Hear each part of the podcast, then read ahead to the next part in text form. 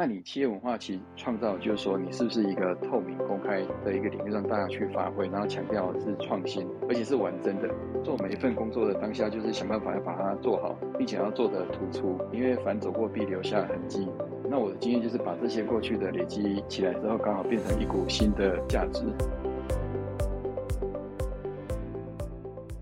哇，今天要邀请的来宾呢，他现在是我的同学，但是也是我非常敬仰的一个对象哈。他是爱比科技的总经理李信宇，李总经理你好。哎，建议学长你好，感谢邀请我来参加这个 Podcast 的录音，谢谢你。是哇，真的是哈，今天能够请到那个李总经理，我们都叫 Aaron 学长哈，那真的是一个非常难得的一个机会。其实应该这么说哈。我相信在这几天哈，这阵子的那个整个台湾的疫情是特别的严重。那尤其现在每天都是有几万例的一个确诊案例在发生哈。就像我现在，因为我们前几天刚好办公室也有人确诊，所以说使得我这几天也都要宅在家。那宅在家的一个情况哈，就会觉得说远距工作真的是对于我们习惯在实体工作的人是一个非常大的一个挑战。这时候就会让我想起一个老话，叫做。工欲善其事，必先利其器。所以你有好的一个工具的话，就会让你的工作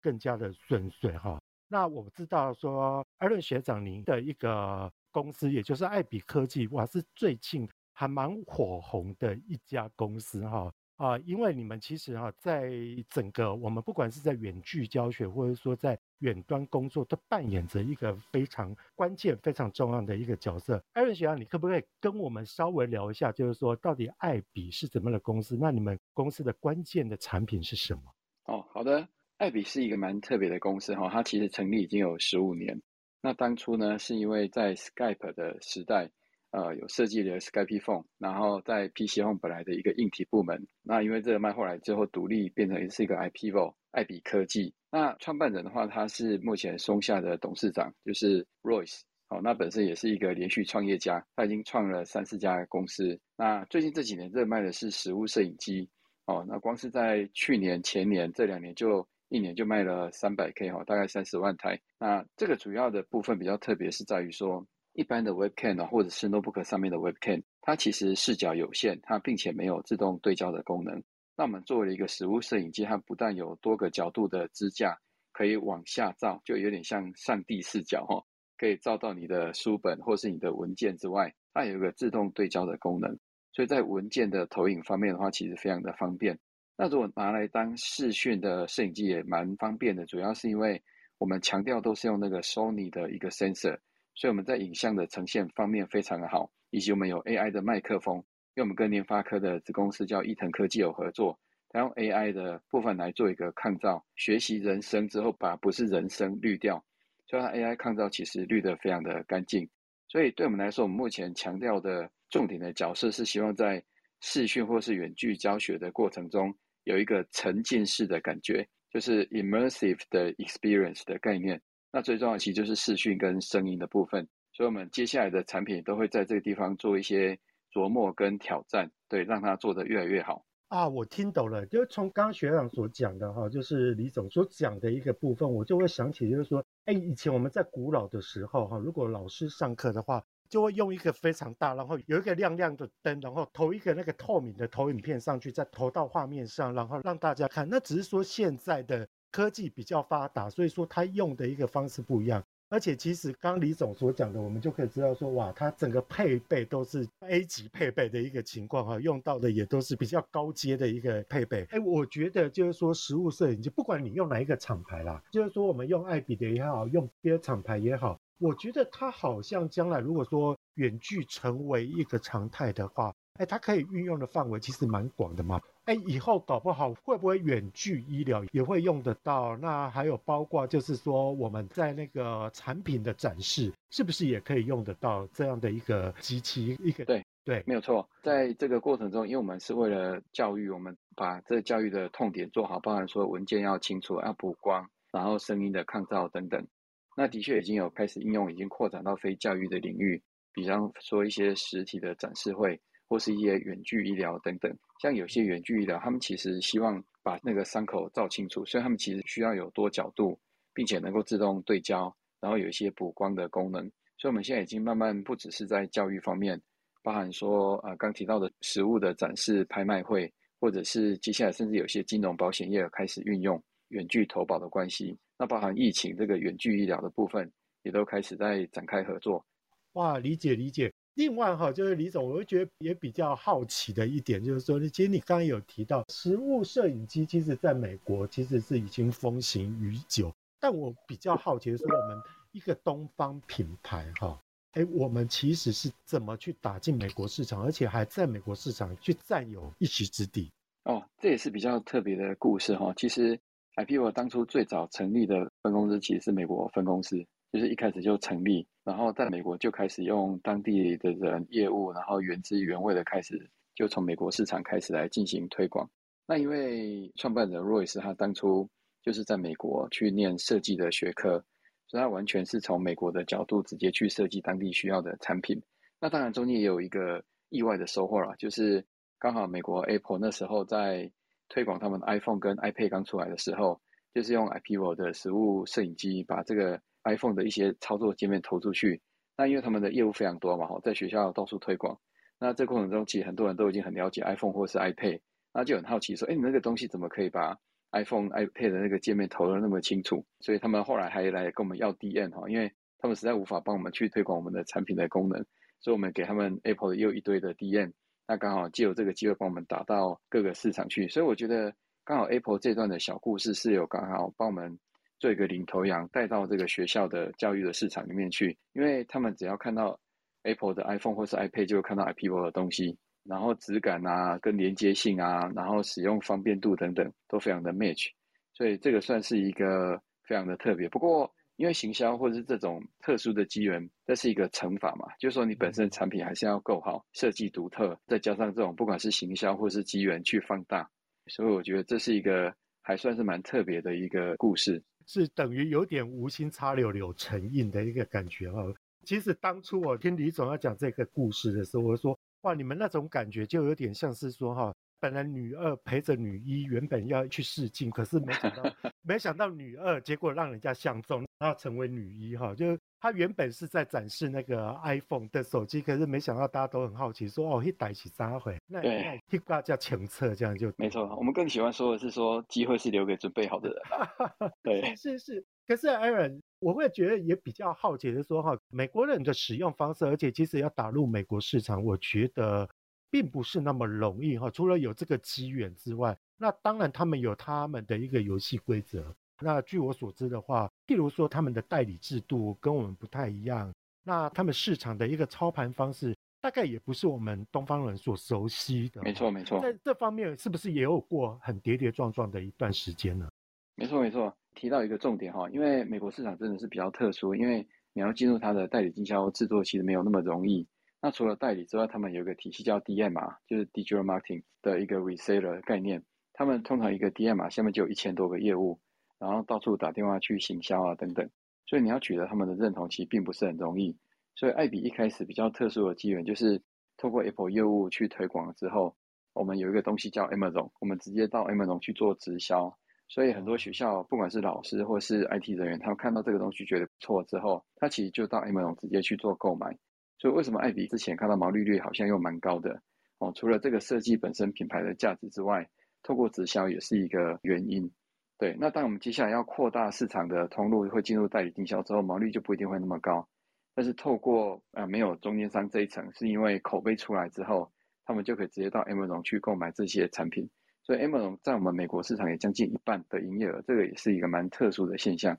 哇，那等于说哈，现阶段就是在美国打出一个口碑，然后借由直销哈，开始大家口耳相传之后。其实我们这个节目最主要就是说哈，借由我的同学啦，也就是借由在第一线做操盘的人哈，来跟我们分享一下说哈，在打每一个市场或者说经营每一个产品，或在经营每一个事业，他所遭遇到的一个眉眉角角，也提供给各位听众朋友可以去好好的思索说，如果反馈到自己的一个行业来的话，大致上会是怎么样一个可以参考的地方哈。好，那刚刚其实提的大部分都是在公司的部分，还有就是说你现在本业的一个部分哈。其实我们这个节目的另外一个特色，也就是说，哇，透过每一个在各行各业非常有成就的一个职人，来谈谈，就是说他们一路下来，就是说从工作，然后一直到慢慢成为高阶经理人或者是经营者的一个历程哈。我会比较好奇就是说，其实，在你过去的一个经历当中，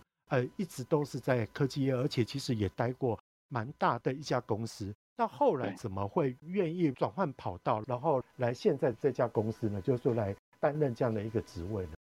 对，呃，我过去的背景是比较特别一点，都有点跨界哦。就是说大学是念机械系嘛，那后，来念商研所，哦，那从不同的角度跟领域来看待事物，那就发现说，哎，这是一个蛮不同的一个体验。那后来一开始毕业是到。最早是在番薯藤了哈，有一点小小段的经验。那后来到技嘉跟华硕的话，好，好久的一个记忆哦。对，番薯藤，对，两两千年在网络泡沫那个前后，真的真的，对，那时候规划电商嘛，对，在总经理是跟陈正南先生规划电商，算是蛮早。那后来进入 IT 业界，在技嘉就是当业务，那华硕是当 PM，后来当到 BU 嘛，也是一个多元的一个历练。后来才发现哇，从业务角度卖东西跟通路经营。还有产品的设计又是完全不同的方向，好，买方卖方的概念这样。那比较特别是因为我后来中间有去创业，就是做一个网络创业，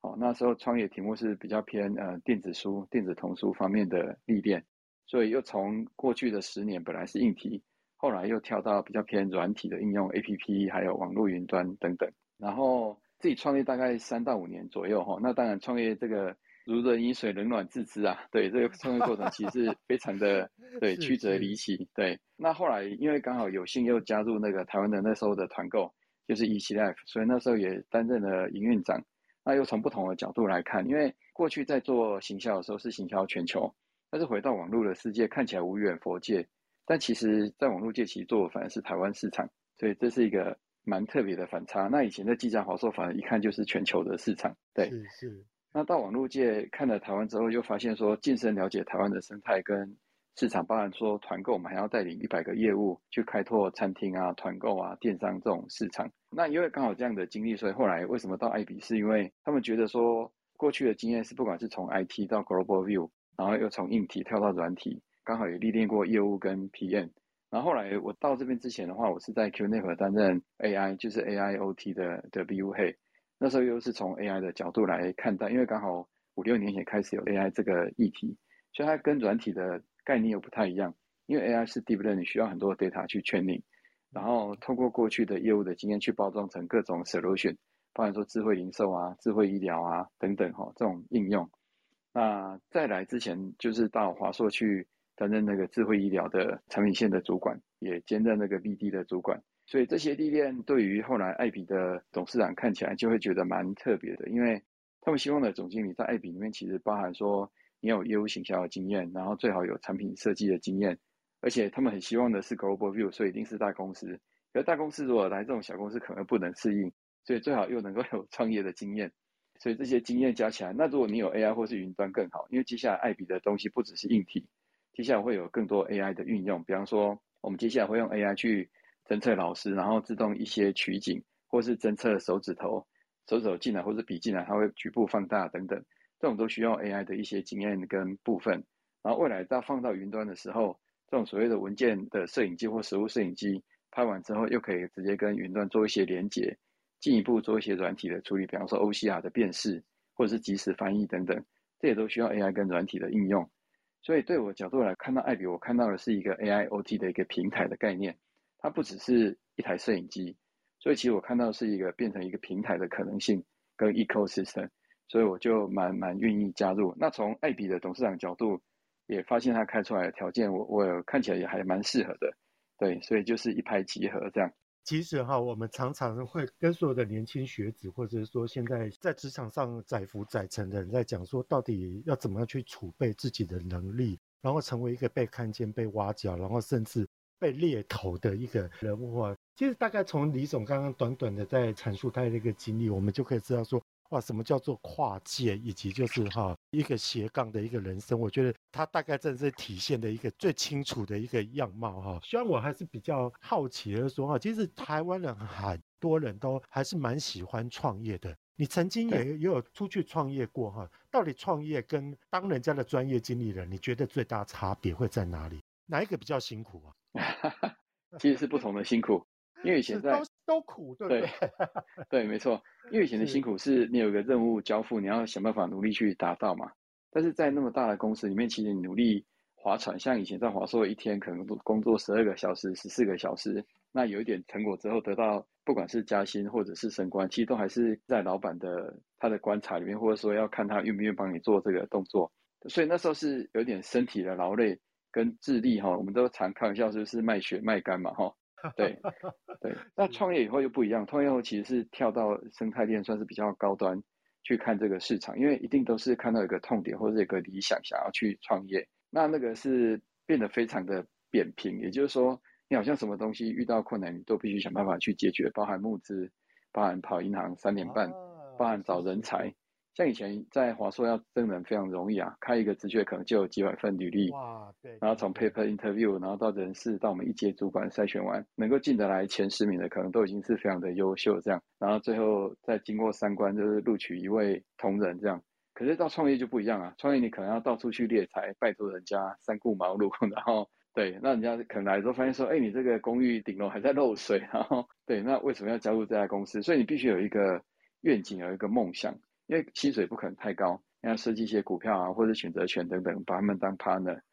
对，所以这个过程其实完全是不同的世界啦。对，有点火星木星那种概念。对，是是是，我常在想啦，因为我自己也是从基层后来当到了总编辑，我觉得有一个非常深的一个感受哈。以前哈，我们都会认为，就常听到人家在批判自己的老板，或者说。尤其从底层一直升官升上去的人，我们都会常说一句话说，说啊，他换个位置就换个脑袋。可是我现在都会非常的 有自信，而且是非常的直白的跟大家讲说，我跟你讲，本来就是要换脑袋，你不换脑袋，没错，你不换脑袋的话，你真的没有办法做事。另外，我觉得有一个东西也是我比较想要替我们听众朋友，尤其哈有意愿要加入科技业的学子也好，或者是说职场人也好。我们都知道说，哇，其实现在每次听到你们科技业的人领到的 bonus，或者说领到的年薪都会非常的吓人。可是你刚刚其实也提到一个非常关键的字眼，就是卖血又卖肝哈。那科技业真的那么辛苦吗？在这一路上哈，过程下来，你是怎么去调整自己的一个身心？就是说，如何在科技业这个非常高压、高强度的一个工作下去取得一个平衡点？这个其实跟那个。阶段也有关系，像二零零八之前，其实台湾有股票分红制嘛，然后那时候年轻人只要领了股票，其实就是呃缴的税很少，但是有可能马上就可以买车这样哈，那种概念。所以在以前的那个年代，其实大家都是会非常的拼命，因为那时候老板就讲一句话，就是说我们还有一个人给他两个人的工作，然后给他三倍的薪水这样。对，那大家就努力的打拼哈，工作这样。可是呃，后来就是二零零八之后，其实就进入另外一个比较类似外商的状态。所谓的外商，就是说，因为已经没有股票分红的概念，所以你必须真的要做出一些成果来跟你的所谓的薪资去做一个搭配。这样，那辛苦一定都是辛苦。可是过去的话，其实你比较是从成果的角度来看，也就是说，你工作非常努力，它不是看你一天工作八小时或是十二小时，因为股票分红关系，会从不管是业务或者从 BU 的角度去看你实际达成的成果。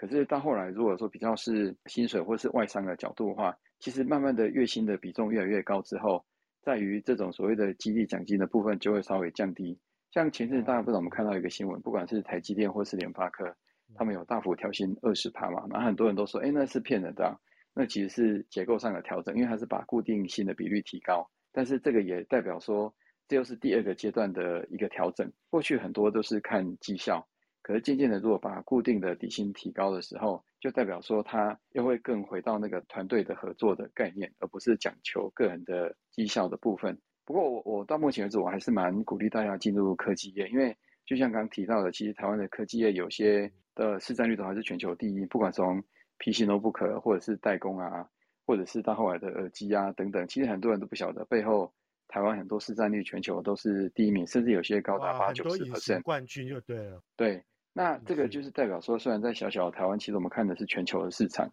那个视野是完全不一样。那你如果进入外商，或者是说一些其他的服务业的领域，其实你做的就是台湾的市场。所以这个如果说刚开始毕业工作的话，其实你找的第一份工作跟那个产业跟领域其实是完全的不一样。所以待过科技业的人，其实就很难回到传产的这个范围里面去，因为我们就是已经习惯了全球的征战，不管是从品牌或是代工的角度都是一样。那个看世界的格局跟那个相对应的人的回馈，其实是很不一样。哇，我觉得总经理刚刚这番话，其实蛮给我一个不一样的一个启发哎。呃，因为我们一直待的行业不太一样，所以说我比较没有办法去体会到这一点。可是刚刚其实总经理提到一个。很重要的，以前我们都会认为说，哇，我要有世界观，然后我要站上国际的舞台，我就必须要到一个跨国公司，就是说，可能是一个外商来台湾设点的一个公司，会觉得说我看到的东西是比较宽广，那我将来在全球移动的时候也会比较有机会。反而刚刚从李总的一个经验就知道说，哎，原来。因为我们太多隐形冠军，而且其实台湾的科技业也都是卖到全球去。反而如果你能够掌握这个机会，你虽然立足在台湾，但是你是放眼国际，而且是深耕国际。其实那个整个历练还有视角是非常不一样。可是总经理有一个问题，我觉得也是现在所有在科技业，甚至我觉得已经不只是科技业，它也慢慢影响到我们这种文化产业，影响到我们这种传产产业。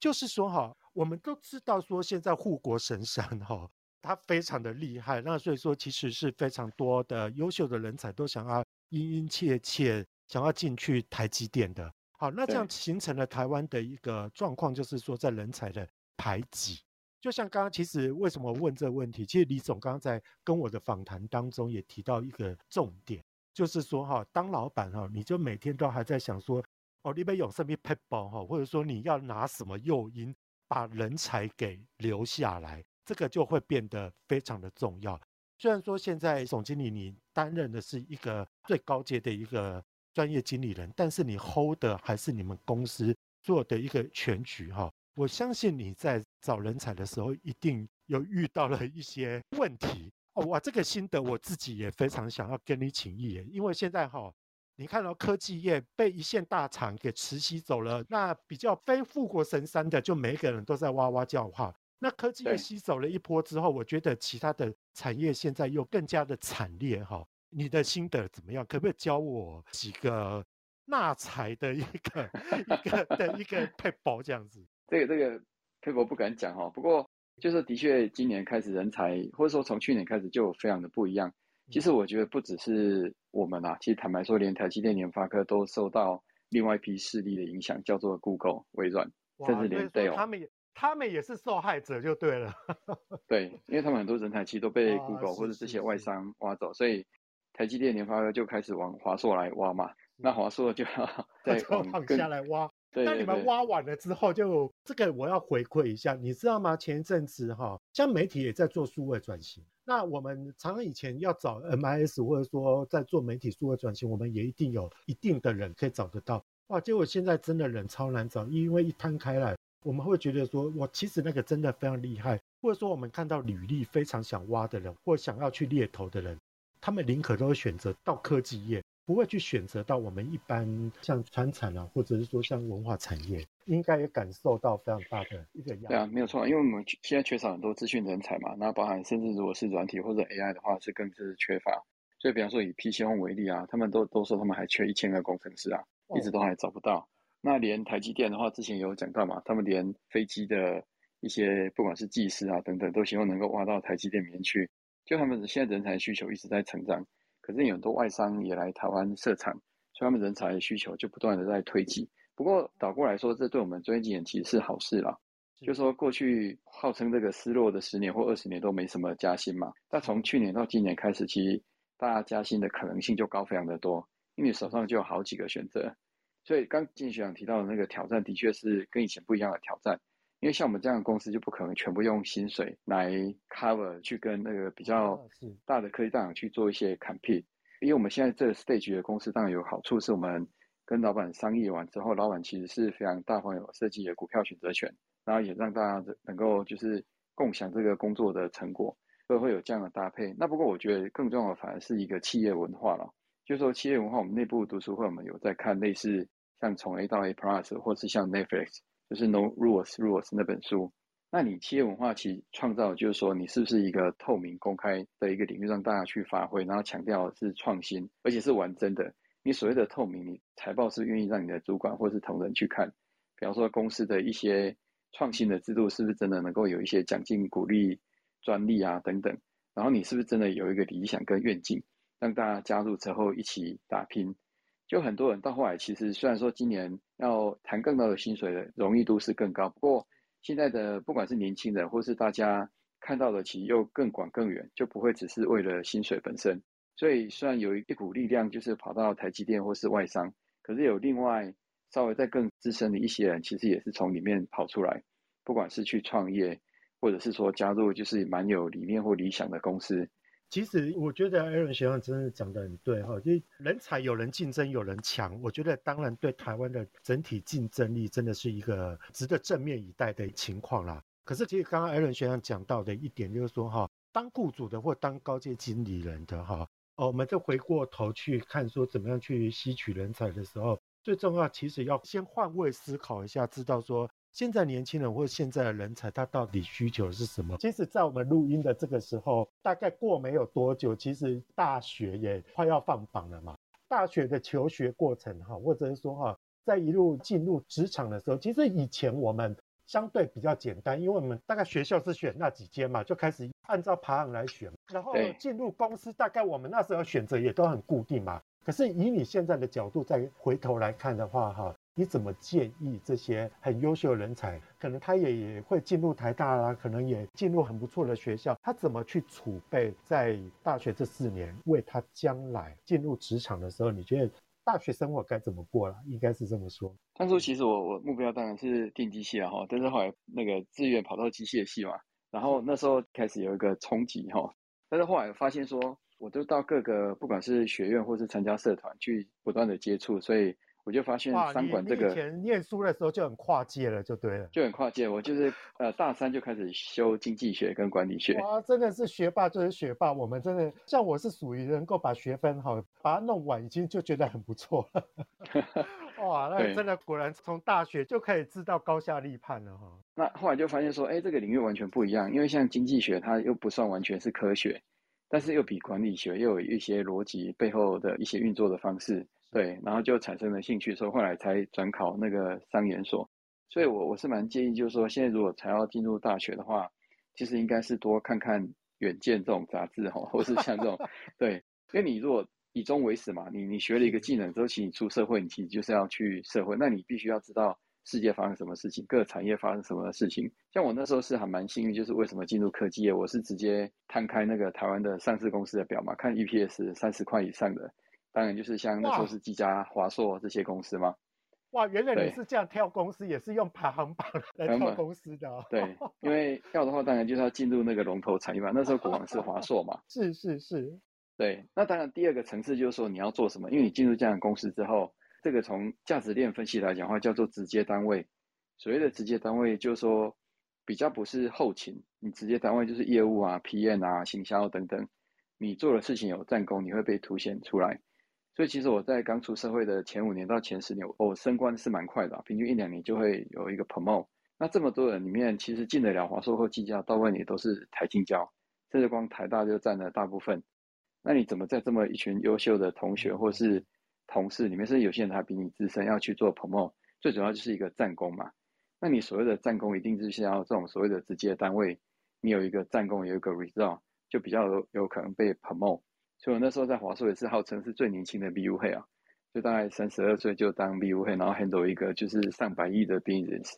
所以如果是从大学角度来讲，我是蛮建议就是说多跟学长姐聊聊天这样，然后多听听 podcast，因为这种过程中其实就是过来人，你会发现说哦，那个经过了二十年以后，这些人的思维跟在大学的时候就有什么不一样。对，那我也是蛮希望那时候大学的时候能更早就能听到一些别人告诉我一些讯息，比方说。像未来的 AI 跟软体嘛，像我们那时候自工系只有一个班，电机有三个班，机械有三个班。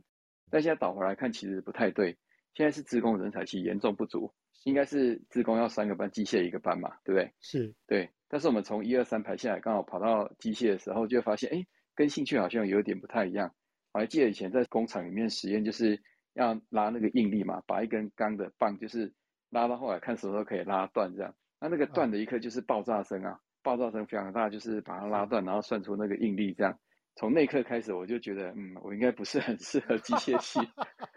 对，是是，对。其实刚刚从李总的一个分析哈，我不知道大各位听众朋友有没有听到不一样的一个心得哈。最起码我这边所听到的就是说，我真的觉得成功人士的思维真的跟我们比较不一样。其实刚刚 Aaron 学长所所提的，虽然他有说他有做一个排行榜啦，到底是哪些 EPS 比较高哈。可是它取决的未必第一个是在讲究薪水的部分，而是在说这个公司它的一个高度跟它的一个在世界上的一个一个影响力。我觉得这是第一点。第二点就是说哈，他完全不会去限缩他自己的一个领域。所以说从机械也好，电机也好，然后另外他会知道说，哎，其实在商学也是他要补强的。那第三个就是说，他真的非常的在乎，而且其实。会不断的去学习，去吸取说现在的趋势是什么。这边我觉得我也可以补充一下，就是说哈，以现在的趋势来讲，其实我觉得人才不断的，